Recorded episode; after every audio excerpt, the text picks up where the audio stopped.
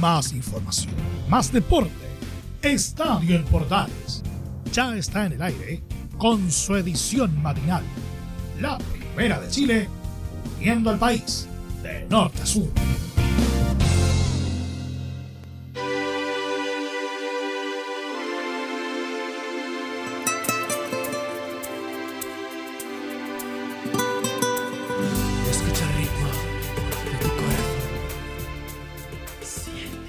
Esto no es un guiño a Bragarnik, obviamente. ¿eh?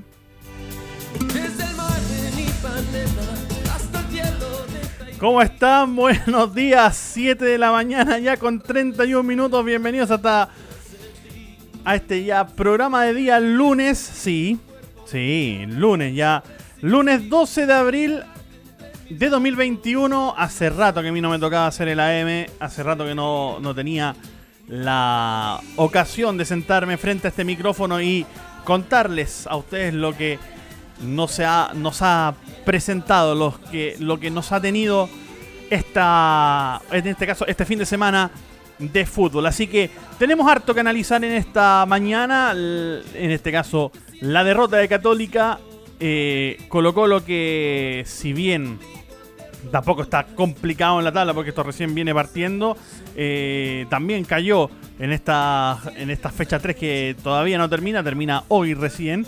Y la Universidad de Chile que aún no puede ganar en el torneo. También revisaremos las declaraciones post primer partido, el partido de ida de la clasificación a los Juegos Olímpicos de Tokio, donde las chicas de rojo, la selección femenina, está buscando justamente clasificar y meterse en, el, en la cita de los anillos. Todo esto lo revisaremos en esta mañana de lunes 7.32 aquí en Estadio Matinal. Bienvenidos. Bragarni. Ya, mejor lo vamos a dejar ahí nomás. La fecha número 3 que partió el día sábado a las 4 de la tarde en donde la Unión Española cayó duramente frente a Deportes Melipilla por dos goles a cero. Los goles de Gonzalo Sosa al minuto 6 y de Luis Aquín o Jaquín, como quiera decirlo usted. No, no, no es, no es Raquín, no. Es Jaquín al minuto 63. Partido que tuvo un poquito de, de polémica, ¿eh? Ya que estaba considerado el jugador formado en la Unión Española, eh, Benjamín Galdames, y que no jugó en este caso porque, y lo contaba tanto el DT del cuadro hispano Jorge Pellicer como el propio papá de Benjamín Galdames, el ex jugador de Unión Española y de la Universidad de Chile, entre otros, Pablo Galdames, eh, contó contaron ambos de que Benjamín Galdame fue cortado derechamente por la dirigencia por no querer todavía renovar. Lo cierto es que Benjamín Galdame vence su contrato en diciembre de este año y por lo tanto ya a contar de junio, del primero de julio, ya quedaría libre y por lo tanto ya podría negociar como jugador libre. Y eso obviamente es lo que apura al cuadro hispano para que renueve obviamente Benjamín Galdames. El problema, tal como lo expuso tanto su papá Pablo Galdames como su representante, en este caso Leo Rodríguez, es que trataron de hacer firmar al Benjamín Galdames un contrato casi en blanco. Me sorprende y me sorprende mucho, dice Pablo Galdames, porque yo el día jueves había estado en la oficina de Luis Baquedano, que es el gerente deportivo de, de los hispanos, hablando de forma personal con él porque ellos de alguna forma querían apurar la renovación de Benjamín y nosotros les pedimos una semana de tiempo, pensando que Leo, Leo por, Leonardo Rodríguez, está en Estados Unidos y vuelve la semana próxima. Y cuando se hace una renovación de contratos hay cláusulas, hay bonos, hay un montón de cosas que hay que analizar primero con el jugador. Y no quisimos molestar a Benjamín porque supuestamente iba a jugar. Situación que incluso lo dijo el entrenador. Entonces quisimos esperar que pasara el partido para hablar de plata. Partido diciendo el seleccionado nacional. Pedimos una semana de plazo. Baquedano accedió, me pidió que le mandara un correo para reenviárselo a Jorge Segovia, el dueño de Unión Española, a España para que él tenga la certeza y la tranquilidad de que tú viniste y tuvimos una, una reunión personal. Incluso con Leo por Zoom hablamos los tres para que sepa que conversamos acerca de la renovación de Benjamín. Hasta ahí todo bien. Luego Benjamín me llama en la mañana del sábado para decirme que lo sacaron de la citación. Nosotros quedamos para adentro, no entendimos la decisión, más teniendo en cuenta que el día anterior con Luis no nos habíamos dado un abrazo. Él me respondió el correo que envió el jueves en la, en la noche, diciendo que estaba agradecido por la disposición para renovar el contrato de Benjamín. La verdad, no entiendo nada. Benjamín es un chico que ama al club, ama el fútbol, tiene 20 años y le ha dedicado 8 a la institución. Es un ejemplo a seguir, es un ejemplo para sus compañeros. Fue capitán en todas sus categorías, es un chico muy identificado con el club. Nosotros nunca dijimos que no íbamos a renovar, al contrario, nos abrimos a la posibilidad de renovarlo por los años que ellos quisieran. Ellos tomaron la decisión de mala forma y de mala manera, respondió Pablo Galdames. A la fecha de hoy, o sea, a esta hora, ¿ah? a las 7 de la mañana con 36 minutos, Luis Baquedano mantiene el silencio absoluto respecto a esta renovación de Pablo Galdames. Y eso obviamente le terminó afectando al cuadro hispano que terminó cayendo derrotado 2 a 0 frente a Melivilla. Saltamos al mismo día sábado, 6 y media de la tarde, Audax Italiano en el Teniente de Rancagua le ganó con gol de Fabián Torres al minuto 67-22 del segundo tiempo a la Universidad Católica por la cuenta mínima. De hecho, fue transmisión de Estadio Portales, tal como el partido, obviamente, de Unión frente a Melipilla. Y así analizó Gustavo Poyé a esta caída frente al elenco del Audax italiano y a las ausencias que tuvo en la escuadra de la franja. Bueno, ya, los echamos de menos un poquito la semana pasada, cuando estábamos 2-0. Era un momento fundamental para que entraras ellos. Te dan otra cosa, tienen velocidad, como bien hablaban al principio presionaron mucho, lo que hacía que por ahí tenías que jugar un poquito más largo y en eso necesitas jugadores de profundidad, pero no, no me quiero quejar. Eh, somos lo que tenemos y jugamos con lo que tenemos y tenemos que ser suficientemente buenos para ganar el partido y olvidarnos de los que no están. Ojalá podamos recuperar algunos para que nos ayuden, pero no, no voy a poner esa excusa ni mucho menos. ¿Es Católica hoy por hoy un equipo predecible? Más allá de que Gustavo Poyé haya hecho, por ejemplo, dentro del mismo partido un cambio de esquema donde jugó derechamente con tres defensores, un libero marcado como fue en ese momento hasta Buruaga y dos carrileros que si bien no subían mucho, pero sí marcaban mucho eh, las bandas. Es un equipo predecible comparándolo con el de, por ejemplo, Ariel Holland. Esto se lo preguntó nuestro compañero Felipe Alguín y así respondió Gustavo Poye. Eh, ah, interesante la pregunta. Eh, previsibles. Yo creo que, a ver, como dije anteriormente, en duelos eh, en una cantidad perdimos. Eh, ellos eh, impusieron su juego, el cual nos costó imponerlo a nosotros, nos costó entrar en el partido por distintas razones. En, en, los momentos que podíamos pasar la pelota pasó algo y nos equivocamos. En el momento que intentamos llegar al gol, no tiramos entre los tres, entre los tres palos, o sea que siempre faltó algo para que el equipo agarrara esa confianza de ir al ataque y realmente ser protagonista. Quizás, como dije antes, fue un poco al final, cuando, cuando cambiamos el sistema y tuvimos un poquito más de presencia arriba, o sea que, repito, y perdona que me repita, es, un día de aprendizaje y de, y de cosas muy importantes para el futuro. Ahí estaba la respuesta de Gustavo Boyé justamente a la pregunta de Felipe Holguín respecto a si era predecible el conjunto cruzado. Y por el otro lado, por el lado del auto italiano del ganador en esta jornada y que además llega a la punta del torneo, habló Pablo Vitamina Sánchez y respondió así a la pregunta de Laurencio Valderrama, también nuestro compañero en Radio Portales, respecto a este triunfo, a la posibilidad de llegar a la primera posición de la tabla y a que de momento son uno de los pocos invictos del torneo. Sí, a ver, el, torneo es, recién empieza, es, muy joven aún, pero claro, en definitiva yo prefiero estar como estamos y no, y, no haber sufrido ninguna derrota para nosotros es bueno. Eh, recalco que terminamos los dos últimos partidos con el arco en cero y el anterior, el primero, lo podríamos haber terminado en cero también si no era por esa desgracia en el, gol del Seba Leighton. Eh, pero claro, eh, en definitiva, cuando uno, uno ve lo mal que lo pasamos en, el final del torneo pasado, fue para nosotros es gratificante. No nos tenemos, tenemos que tener la, capacidad de no conformarnos con esto, saber que esto es muy largo, como digo siempre, eh, saber que en algún momento uno puede trastabillar, que puede venir la mala, entonces estar fuerte para esos momentos, pero tratar de que lleguen lo, más, eh, en los momentos más lejanos posible, de poder sostener esto, ojalá nos daría mucha satisfacción y, obviamente enfrentar la semana de preparación para el partido que viene con esta victoria para nosotros es muy auspicioso, lo, disfrutamos y bueno, ya lunes eh, pensando en el, próximo rival, pero, pero estamos contentos, estamos contentos de estar donde estamos y por lo menos eh, eh, no tener que mirar la parte de abajo de la tabla, si bien esto recién empieza y, hay que estar atento, ¿no? Hay que estar atento y no dormirse. Ahí estaba la declaración de Pablo Vitamina Sánchez respecto a este, a este resultado. Interesante lo que dice al final. Esto está recién empezando, pero hay que estar atentos, hay que estar atentos a la tabla de posiciones. Obviamente es raro para el audio, sobre todo en los últimos años, verse tan arriba en, la cima del torneo en este caso, pero bueno, digamos las cosas como son, esto recién está comenzando. Esta es recién la tercera fecha que todavía no termina, de hecho termina hoy, ya se lo vamos a estar contando cómo termina esta fecha.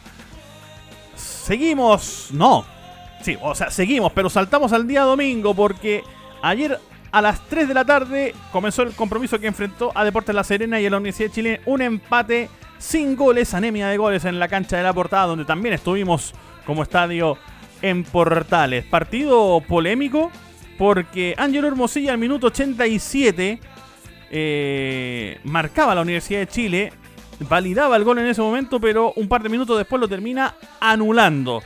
Y la comisión de árbitros tuvo que salir a explicar esa anulación del gol porque fue un polémico tiro libre ejecutado por Mario Sandoval. Eh, y si bien tuvo un procedimiento erróneo, tal como dice este, este comunicado, lo cierto es que sí correspondía anular el gol por dos fundamentos reglamentarios, en este caso la regla 12 y la regla 13.1 del reglamento de, las reglas del, del juego del fútbol. ¿Qué es lo que dice el, la regla 12? Dice, en caso, a ver, acá está, los, los tiros libres directos e indirectos y los lanzamientos de punto penal solamente podrán concederse por infracciones cometidas con el balón en juego. En caso que la falta cometida implique contacto físico, se penalizará con un tiro libre directo. Y luego habla eh, la regla 3, el inciso 3, eh, habla sobre la ubicación antirreglamentaria de los jugadores de, los jugadores que defienden a menos de un metro de la barrera.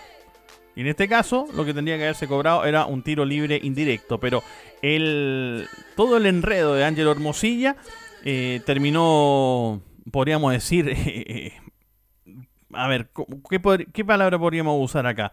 Eh, no, no, fue claro, no fue claro este tema de, del cobro. Y así lo sintió el propio Rafael Dudamel. El técnico de la U así analizó el partido frente a La Serena. Hoy el equipo me dejó sensaciones de satisfacción en el sentido que mejoramos en nuestro juego colectivo, elevamos la intensidad desde tener un buen orden. Corrimos juntos, jugamos juntos y el equipo fue capaz de controlar por muchos pasajes del partido el juego, tácticamente, con una buena lectura, eh, superando al rival. En el segundo tiempo, después del minuto 10, nosotros, luego del golpe que recibe Gonzalo Espinosa y que le produce una, ruptura en el labio, nos descontrolamos, nos desordenamos, caímos en, una emocionalidad que, nos alejó de, de seguir leyendo bien el partido. Ellos con los cambios mejoraron, nosotros con los cambios lo controlamos y lo superamos. Así que fue un, partido a mi gusto, atractivo, bien disputado y de nuestra parte bien, bien jugado. Quedo muy agradado de las sensaciones que nos dejó el equipo porque hoy competimos en un buen nivel, siendo el segundo partido, mejorando mucho lo de la primera jornada. Nos vamos con la amargura de no haber ganado, pero con las sensaciones de, de haber mejorado el rendimiento colectivo. Bueno, si tan eh, satisfecho estaba de su equipo y de cómo jugaron frente a la Serena, ¿por qué no ganaron? ¿Cuál fue el motivo por el cual la 1 ganó? Y esto fue lo que respondió Rafael Dudamel. No nos llevamos los tres puntos por un error arbitral y lo digo con total criterio, ya que observé corroboré lo que había visto en el, en el partido, en la acción del, del, gol, con el video. El árbitro estaba bien posicionado, el árbitro ya había autorizado la ejecución del tiro libre, una grandísima ejecución de Sandoval y después la anuló. Y como le dijo a un jugador de, de Serena, no supe qué hice, me confundí. Y luego a mí me dijo que había anulado el gol, lo había repetido porque él todavía no había autorizado con el silbato la ejecución. Y él no solamente que había autorizado, sino que ya estaba posicionado correctamente. Entonces, las contradicciones del árbitro, la verdad, me dejaron bastante, bastante inquieto porque eh, sus incoherencias en el momento de su decisión y la anulación del gol que, significaba para nosotros los tres puntos, en ese sentido me deja con amargura. Ahí está la respuesta de, Rafael Dudamel respecto a esta al motivo por el cual no ganó la U. Pero bueno, ya dijimos, la comisión de árbitro explicó eh, por qué el gol está bien anulado, si bien Ángelo Hermosilla se equivocó en la forma, pero no en el fondo. El partido de Cañete, el gran refuerzo que tuvo la U este año. Pero así todo lo termina igual sacando de la cancha. ¿Por qué lo sacó? La respuesta de Dudamel. Desde esa disposición táctica de, La Serena no se le hacía fácil a Marcelo Cañete encontrar espacios libres porque Jaramillo, su mediocentro en el 4-3-1-2, siempre lo estaba buscando, siempre lo estaba referenciando, buscaba siempre presionarle, sabiendo que desde la, nuestra figura 4-2-3-1, él era nuestro enganche y nuestro elemento para poder conectar desde la zona de volantes y, y finalizar con la zona de, de atacantes. Entonces, en ese juego táctico ellos también toman sus recaudos. Luego la sustitución se debió al, agotamiento normal por la exigencia del partido, porque en el juego interior nos estaban superando, no solamente en, en cantidad de jugadores, sino también en el desempeño, y allí lo igualamos, lo igualamos con Camilo, lo igualamos con, con Mario, con un juego y un primer pase más, más limpio. Y desde la amplitud, entonces le hacíamos daño con los duelos de tanto de, de, Pablo como de Simón. Entonces, en ese juego táctico, en ese partido táctico que nos jugamos los entrenadores, creo que, que fue un partido bien, bien interesante, bien atractivo. Ahí está la respuesta entonces del TT, del cuadro de la Universidad de Chile, Rafael Dudamel, respecto a este, a este partido frente a Deportes La Serena que terminó en tablas, pero más que en tablas, en anemia. 0 a 0 entre Deportes La Serena y la U de Chile. A continuación de ese compromiso, a las 5 y media de la tarde se enfrentaron Santiago Wanderers y Unión en la calera. Lo ganó el cuadro visitante, lo ganó la escuadra calerana 2 a 1 frente a Santiago Wanderers y con ello también alcanzó la punta del torneo junto con Audax Italiano. Los goles de ese partido, Gonzalo, eh, Castellani, bien digo, abrió la cuenta a los 5 minutos. A los 24 lo empataba Aldrich Jara con una gran jugada en un partido en donde se cobraron eh, cuatro penales. ¿Ah? Y de esos cuatro penales, tres fueron a iniciativa del VAR. Creo que desde la implantación del VAR en Chile no se había dado nunca tal, eh, ¿cómo podríamos decir? Tal proeza, si podemos llamarlo de esa forma. A los 73 minutos de penal, Jorge Valdivia marcaba el 2 a 1 definitivo. Lo que no hizo en Colo Colo lo termina haciendo en Calera Jorge Valdivia. Jugó bastante minutos, si no me equivoco, algo así como 25 minutos el ex Colo Colo. A las 20 horas se inició el partido. Después de, la derrota de Wander frente a la calera, a las 20 horas se inició el partido en el Estadio Monumental en donde Colo Colo enfrentó a O'Higgins de Rancagua. Partido que partió ganando el cuadro visitante, el cuadro de Higgins con Tomás Alarcón a los 5 minutos. Lo empataba Marcos Volados 10 minutos después a los 15. El gol de Tomás Alarcón fue de penal. El de Marcos Volados fue de jugada tras un centro de Martín Rodríguez y el rebote de César Fuentes que de cabeza, a pesar de tener la, el, el rostro, podríamos decir así todavía, con una eh, fractura o recuperándose de la fractura que sufrió justamente frente a, a los caleranos habilitó a Marcos Volado para marcar el 1 a 1. Pero lamentablemente para el cuadro albo, Facundo Castro al minuto 72 y con un gran remate de fuera del área batía a Brian Cortés que tuvo responsabilidad en ese segundo gol y termina marcando el 2 a 1. Definitivo en este caso para que Colo Colo se quede todavía ahí con 4 puntos en la séptima posición del torneo junto con Everton, con La Serena, con Melipilla. Y Calera alcanza al Audax italiano y se pone arriba con 7 positivos. ¿Cómo analizó el partido Gustavo Quintero si esta derrota frente a la escuadra de O'Higgins? Así lo cuenta el propio de y lo escuchas acá en Estadio Portales. No, son esas noches donde no ligás. No ligás porque el penal fue un penal de esto que se cobran ahora con el bar, que le pega, no le pega, que abre la mano, no abre la mano, el brazo. O sea, los jugadores tienen que, que interceptar un centro atados, atados, si no te cobran penal. Entonces, después, jugando bien, empatamos el partido. Viene una expulsión a los 20 y pico minutos del partido, una expulsión merecida. No hacen un gol de 30 metros sin peligro. O sea, esas noches que es difícil revertirlas, eh, viste, cuando no ligás. O sea que futbolísticamente yo rescato que los 20 y pico minutos, 11 contra 11, el equipo jugó bien, estuvo ordenado, fue protagonista porque tuvo que salir a empatar un partido donde empezamos perdiendo por ese penal. Eh, la actitud fue muy buena. Y el partido estaba controlado también, aún con un hombre menos estaba controlado hasta que nos rematan de ahí de larga distancia y nos hacen un gol. Así que yo creo que mm, son esas noches que hay que olvidar rápidamente, que no ligás, que está destinado, digamos, a perderlo el partido. Ahí está la respuesta de Gustavo Quinteros sobre esta derrota, su análisis de la derrota frente a O'Higgins. Y nosotros le preguntamos cómo preparar un partido, que en este caso juega frente a Everton el día domingo, con tantas ausencias, sobre todo dos vitales en el fondo como son Matías Salía ya recuperado y Maximiliano Falcón que fue expulsado en la Supercopa y que todavía no debuta por este torneo. ¿Cómo preparar el partido ante Everton con tanta ausencia? Así respondió Gustavo Quinteros. Bueno, tenemos entrenando a, a chicos agarridos que podría jugar. Tenemos, bueno, Fuente lo hizo bien, no es su posición natural, pero él lo hizo bien ahí, así que tenemos la posibilidad de jugar con, Rojas adentro también.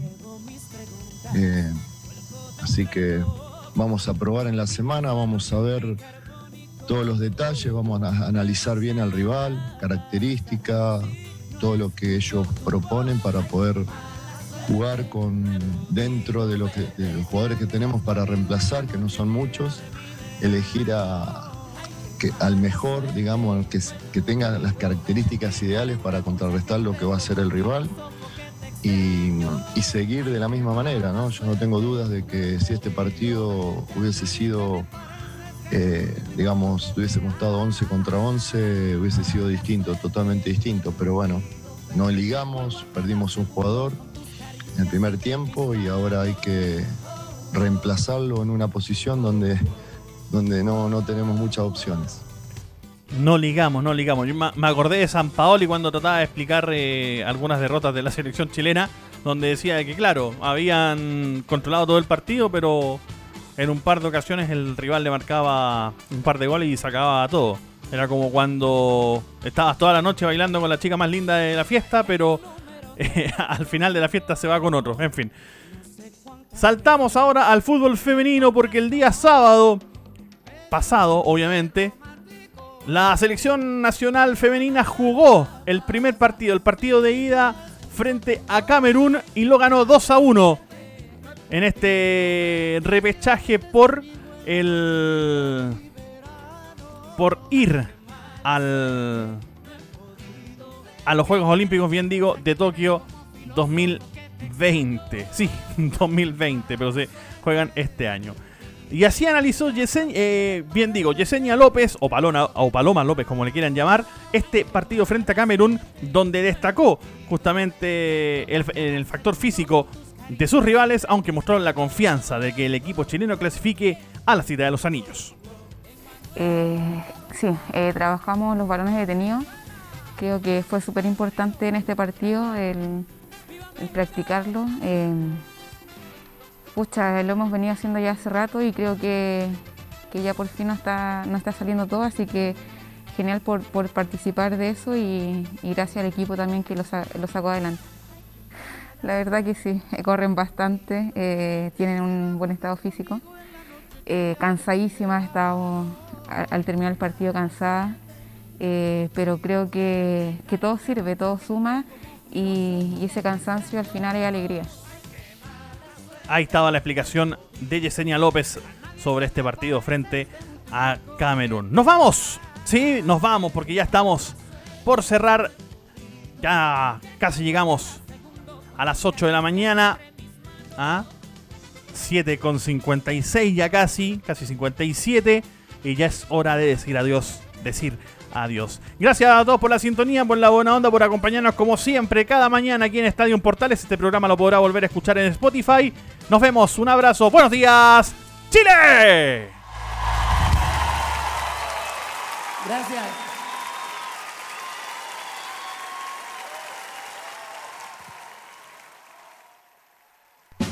Más información, más deporte. Esto fue Estadio en Portales con su edición matinal. La primera de Chile, viendo al país de norte a sur.